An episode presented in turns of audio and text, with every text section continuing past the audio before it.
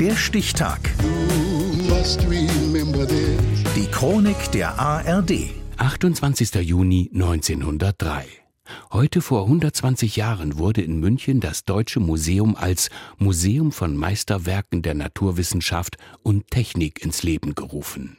Florian Bensch. 31 Jahre nach der Gründung des Deutschen Museums in München steht ein alter Mann vor der Museumstür. Er besteht darauf, Eintritt zu zahlen, obwohl er nicht muss. Er geht gebückt, sein Herz ist schwach, die Augen unter dem schwarzen Melonenhut und den buschigen Augenbrauen sind nicht mehr das, was sie mal waren. An diesem Aprilmorgen des Jahres 1934 geht Oskar von Miller ein letztes Mal durch sein Museum. Wenige Stunden später, in seiner Wohnung in München, gibt sein Herz auf. Als ich einmal ein Museum bauen wollte für Naturwissenschaft und Technik, war ich der Überzeugung, dass dieses Museum für die breitesten Volksmassen von allergrößtem Wert sei. Der Elektro- und Bauingenieur Oskar von Miller ist 47 Jahre alt, als er, inspiriert durch das Conservatoire des Arts et Métiers in Paris und das Science Museum in London, in Deutschland die Gründung eines entsprechenden, gar eines besseren, größeren Museums für Wissenschaft und Technik vorschlägt. Er verfasst ein Rundschreiben. An die hervorragenden Vertreter der staatlichen und städtischen Behörden und maßgebender Männer der Wissenschaft und Technik.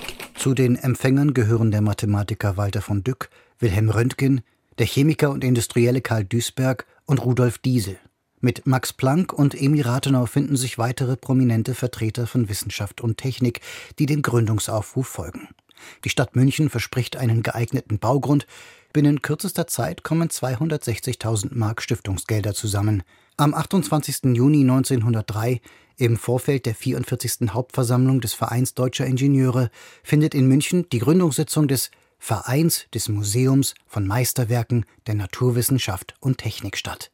Der Magistrat von München weist dem Museum eine Fläche von nahezu 36.000 Quadratmetern auf der Kohleninsel zwischen Großer Isar und Kleiner Isar zu. Es ist die ungebändigte Begeisterung und Leidenschaft Oskar von Millers und nicht zuletzt seine über eine lange Karriere aufgebauten engen Beziehungen zu namhaften Wissenschaftlern und Politikern, die das Mühlrad dieses Vorhabens antreiben. Sein Ziel ist es, eine Stätte zu errichten, dessen besondere Werte der Allgemeinheit klar gemacht werden können. Dafür kann man eine Einheit erhalten. Weil sie in die Kreise der Jugend und der Arbeiter, aber auch die, der Fachleiter eine reiche Fülle von Belehrung und von Anregung tragen würde. Am 12. November 1906 erfolgt die Eröffnung der ersten provisorischen Ausstellung im Beisein Kaiser Wilhelms II. In den ersten 25 Besuchstagen verzeichnet man über 26.000 Besucher.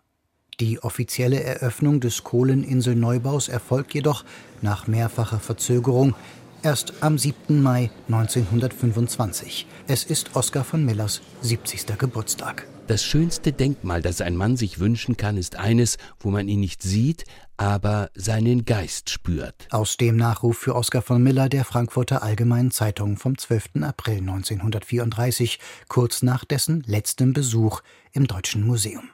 Am 28. Juni 1903 gründete Oskar von Miller zusammen mit namhaften Vertretern von Wissenschaft und Technik das Deutsche Museum von Meisterwerken der Naturwissenschaft in München heute vor 120 Jahren.